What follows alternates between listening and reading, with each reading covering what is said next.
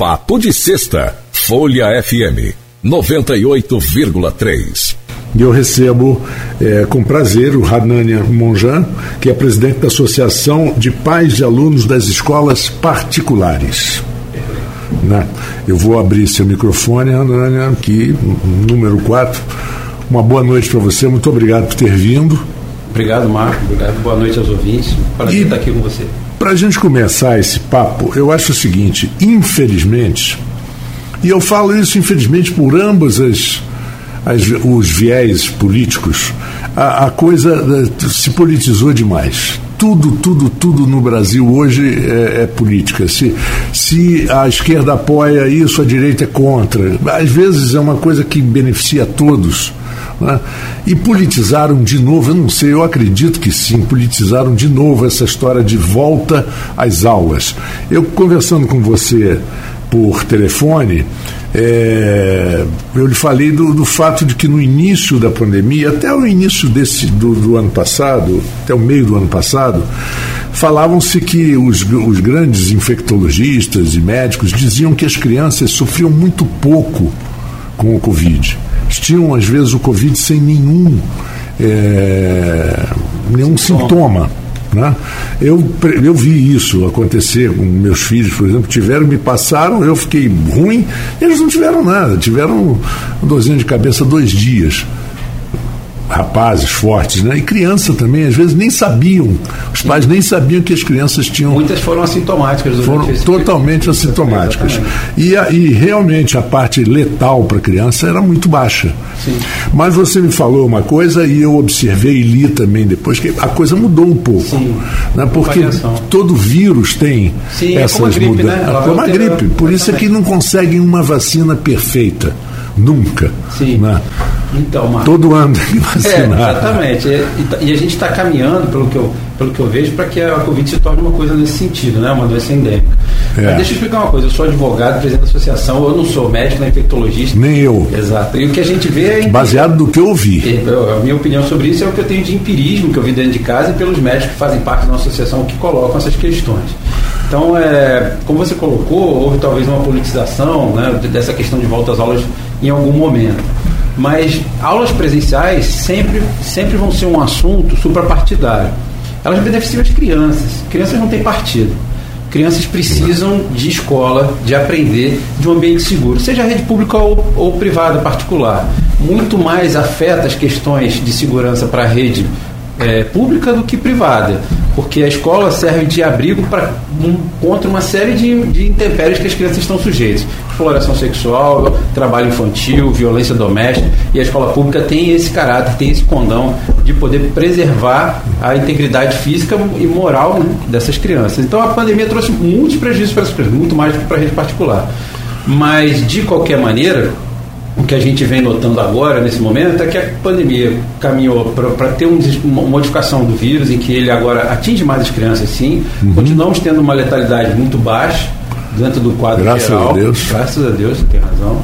E, e, e, a gente acabou percebendo que esse movimento do gestor público em campos de fechar novamente o acesso à sala de aula é incongruente. É incongruente com o momento que se vive da pandemia, tudo que já se sabe sobre a pandemia, sobre o quão seguros são as salas de aula para a gente poder ter aula presencial e, e, e quanto nefastos foram os efeitos de afastar as crianças da sala de aula durante um período tão longo. Campos viveu um momento de, é, muito longo de afastamento das crianças da sala de aula.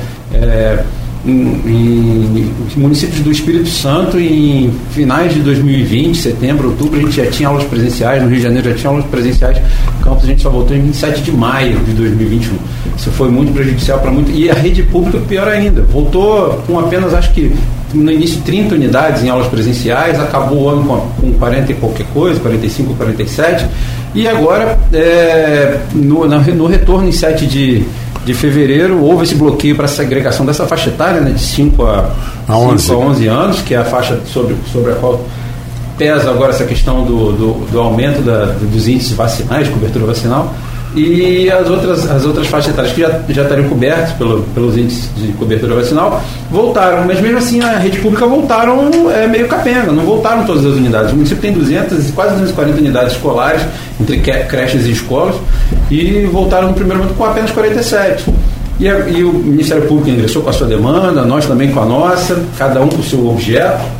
Tivemos uma decisão recentemente da nossa, a nossa demanda determinando prosseguimento do feito, ou seja, a ação vai prosseguir, a juíza entendeu que o, o, o que está sendo pleiteado pela, pela associação é, é um escopo que por mais que seja parecido com o Ministério Público, é diferente porque trata da rede privada, são redes diferentes, distintas, de sua origem e na sua, no seu funcionamento. E, e a gente deve ter desdobramento disso na segunda-feira, porque ela mesma determinou que o processo voltasse para as mãos dela na segunda para ela dar uma decisão sobre o retorno das aulas presenciais para essa faixa etária de 5 anos na rede privada.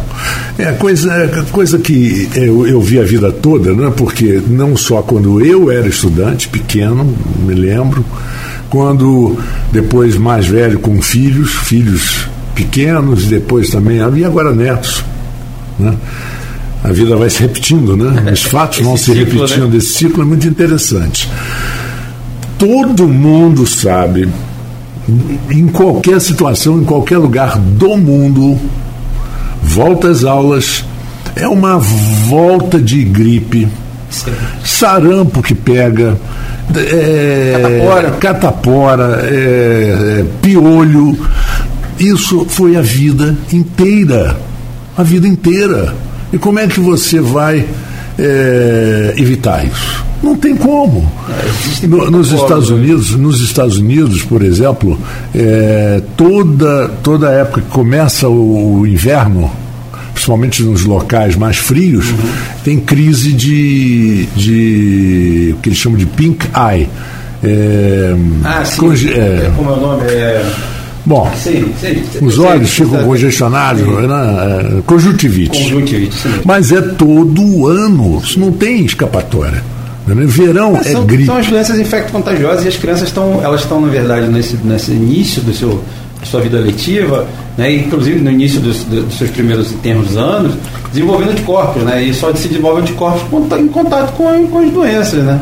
É verdade, verdade. Porque na, por mais que você vacine, e você tem vacinas que já estão comprovadamente é, de uma eficiência total, Sim. que é a vacina Sabin, por exemplo, de paralisia infantil, da poliomielite que praticamente você não consegue ver um, um jovem ou uma jovem com sequelas da polio, com sequelas né? da polio aos 30 e poucos anos de idade, é muito raro. Sim, verdade. Né? Uma, muito uma raro. Uma das doenças que a vacinação conseguiu quase que erradicar, assim o próprio, a varíola, não é? A varíola, que era uma doença horrível. horrível.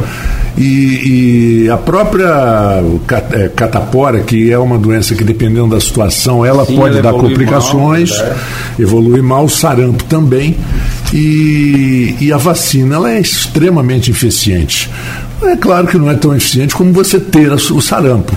Você ah, tem não, o sarampo, sim, sim. aí realmente é, você não precisa. Os anticorpos naturais estão sempre mais Exatamente. potentes, né? Tem, Exatamente. tem um israelense que é da que ainda que é do meado do ano passado, que ele apontava né, que a imunidade é, natural contra o Covid seria até 17 vezes mais duradoura do que a imunidade provocada pelas vacinas. Sim. Então, assim, a gente, é, que a gente tem que ter cuidado, e o mundo inteiro é, observou isso, são os grupos de risco, né, que tem que ser preservados. E, e esse foi o primeiro, aquele primeiro impacto da pandemia, a necessidade de a gente cessar todas as atividades para poder entender quem que era o grupo de risco, porque era uma doença nova, é um vírus novo, está todo mundo se, se deparando com ele pela primeira vez. Mas hoje a gente já tem dois anos de conhecimento dele, da forma de funcionamento, da, da, das formas de evitar ou diminuir o contágio.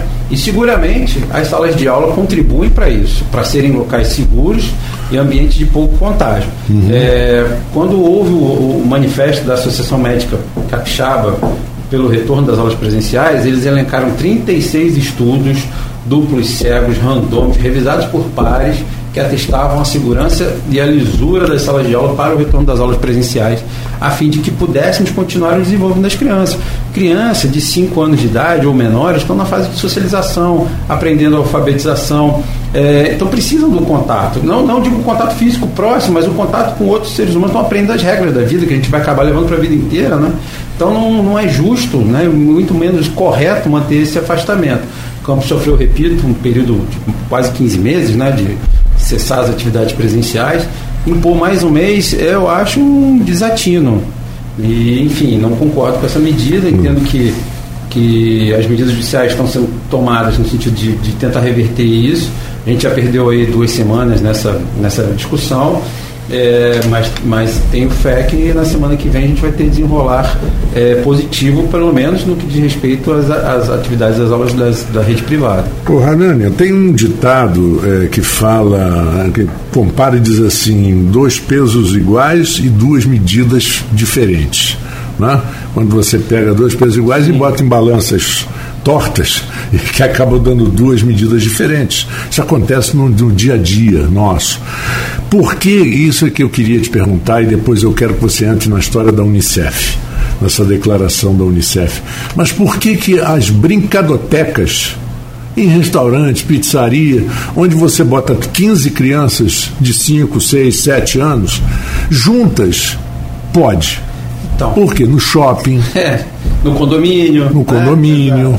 Então isso é um contrassenso. O decreto, tal como ele foi publicado no dia 31, ele trouxe exatamente esse contrassenso. Você permitir a presença de crianças em ambientes que não são tão controlados, nas faixas etárias que supostamente deveriam ter a sua proteção para uma cobertura vacinal, que era a alegação naquele momento, é, de forma díspare, né? Você não, não poderia ter a presença delas em sala de aula para aprender. Mas, enfim, é, a gente não consegue afastar as crianças do, do, desses, desses, desses locais de convívio. Elas precisam disso. É necessário para elas isso, para o desenvolvimento delas, e mais necessário ainda as salas de aula.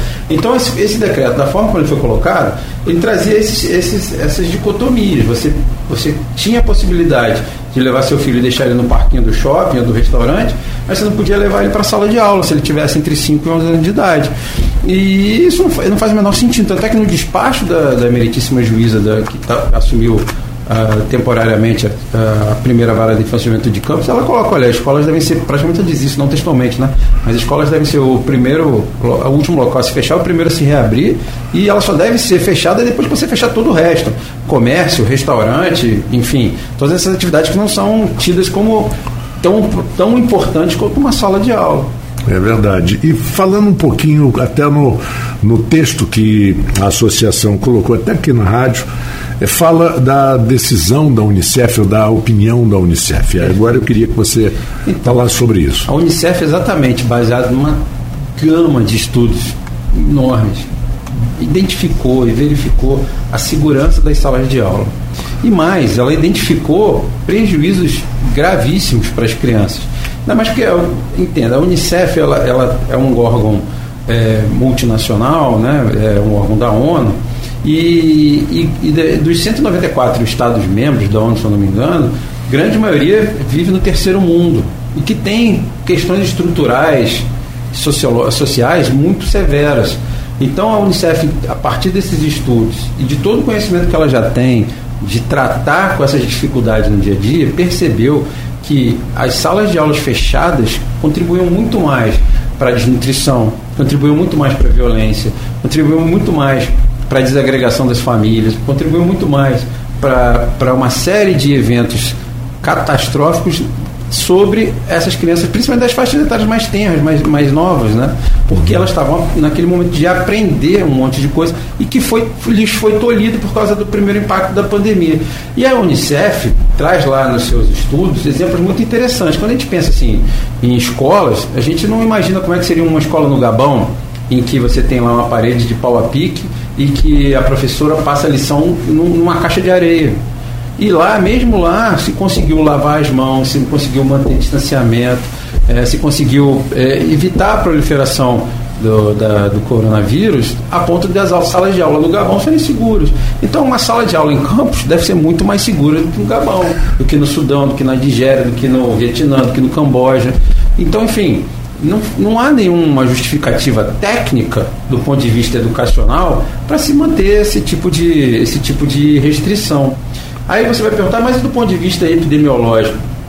Eu não tenho condições de falar sobre o ponto de vista epidemiológico, porque não é, não estou afeito a isso. Mas os, os, os, médicos que a gente tem na cooperativa, desculpa, os médicos que a gente tem na associação entendem que o, o cenário epidemiológico de campos, isso inclusive é a fala do Ministério Público na ação, não justificaria esse fechamento. Por quê? Porque você não tem um índice de contaminação que geraria tal bandeira roxa ou bandeira vermelha no município, que são as hipóteses em que você teria a possibilidade de fechar as salas de aula. É, pois é, aí eu posso entrar também num, numa pergunta, você sinta-se à vontade, é, de opinião também, porque eu acho que nós, nós temos direito às nossas opiniões. Né? Embora você não seja médico, você não seja, é, eu não seja também médico, nem epidemiologista, não entendo, procuro ler o máximo que eu posso para entender o meu mundo familiar e essa coisa toda de trabalho. Mas eu acho que às vezes a vaidade do, do administrador ela pesa muito na hora da decisão. É, que eu digo, a decisão tem que ser dele, só dele, e, ninguém, ele não aceita a opinião, mesmo que assessores e assistentes. Não estou falando de campos, eu estou falando de uma maneira geral. Eles não dão um braço a torcer. Não, eu dei a ordem, a minha ordem vai ser cumprida. Isso não é uma coisa extremamente prejudicial, porque a gente sabe que acontece. Isso é uma arrogância, né? A pessoa é. que não ouve. Eu não quis usar essa palavra, é, mas é essa. É, é arrogância, arrogância mesmo. Né? É, meu pai sempre falou, né? Você quer conhecer o homem, você dá poder para ele. Aí você vai ah. descobrir quem ele é, de verdade. É. Então eu acho o seguinte, a pessoa que não ouve o outro, que não, não, não se permite ter uma dialética, entender o que o outro está colocando, talvez mudar o ponto de vista ou fazer uma reflexão maior, é uma pessoa que vai ter sempre uma dificuldade de conduzir quem quer que seja. Né? Porque uhum. a gente aprende que os melhores líderes se fazem pelos seus exemplos. Né? Então você vai lembrar lá, vamos voltar na história, vamos lembrar de Júlio César, que foi tido como grande general romano. O Júlio César comia a mesma comida que a tropa, o Júlio César eh, usava é, o, o, os mesmos acampamentos que a tropa, o Júlio César era o primeiro na linha de batalha, ele era um exemplo, né? e por isso se tem, se tem que na história que os soldados das legiões liderados por eles o, o veneravam, a ponto de permitir que ele fosse se tornasse o imperador. Né? Uhum. Enfim, então acho que qualquer gestor público ele tem que ter minimamente a dialética, ouvir outra parte.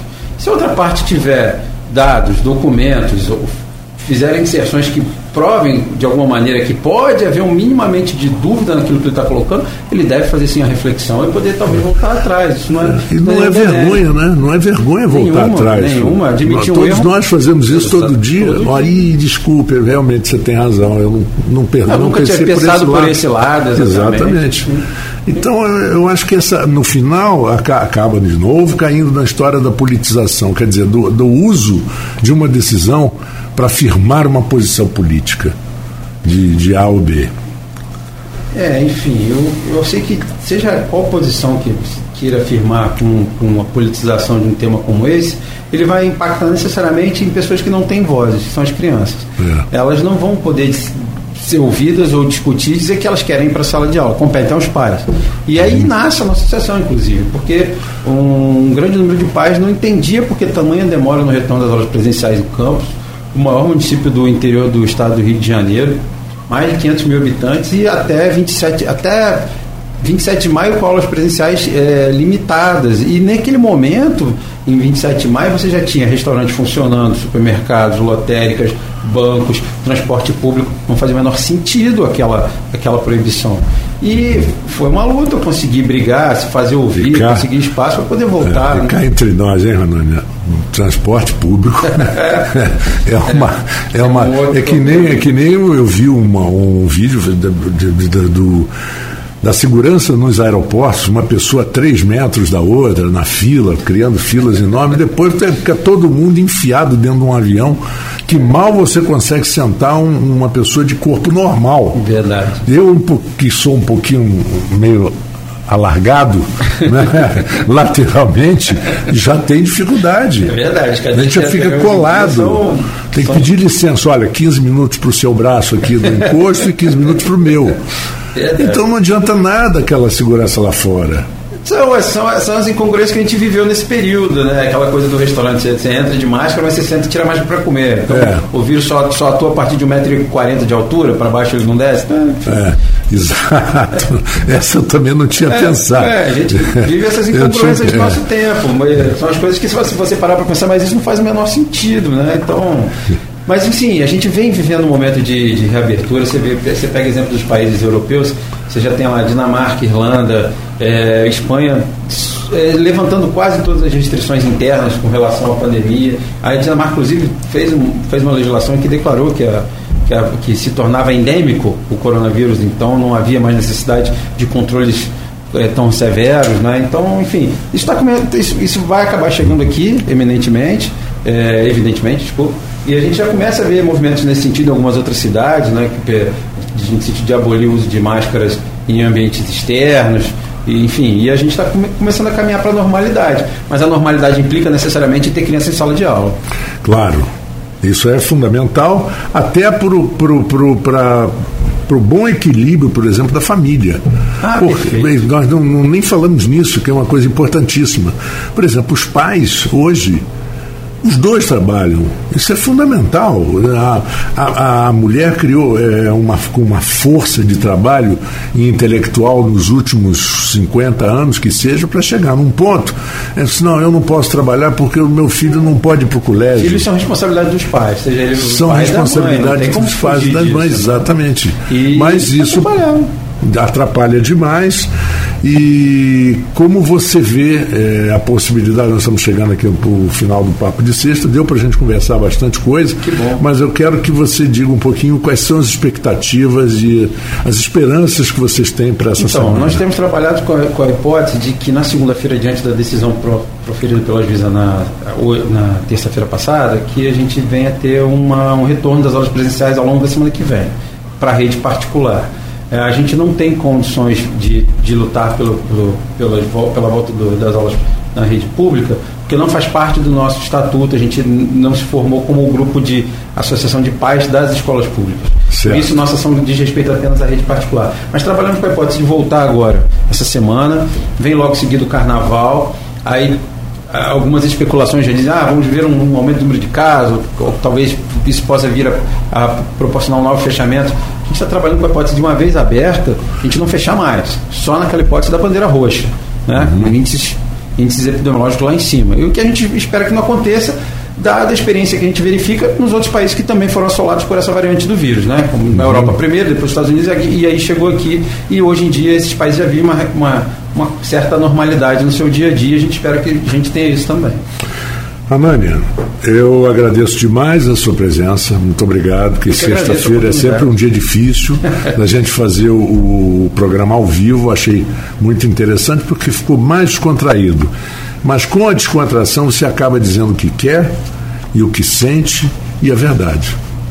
É? é, verdade. Muito obrigado pela oportunidade. Eu queria agradecer a todos aqui. Aqueles que quiserem conhecer um pouquinho mais a PAE, por favor, nos procurem nas nossas redes sociais. Entre em uhum. contato conosco, veja nosso trabalho e a gente continua firme na luta pelo direito dos nossos filhos. Isso aí, eu desejo aos nossos, desejo a você um grande final de semana e os nossos Obrigado. ouvintes também. Papo de Sexta, Folha FM 98,3.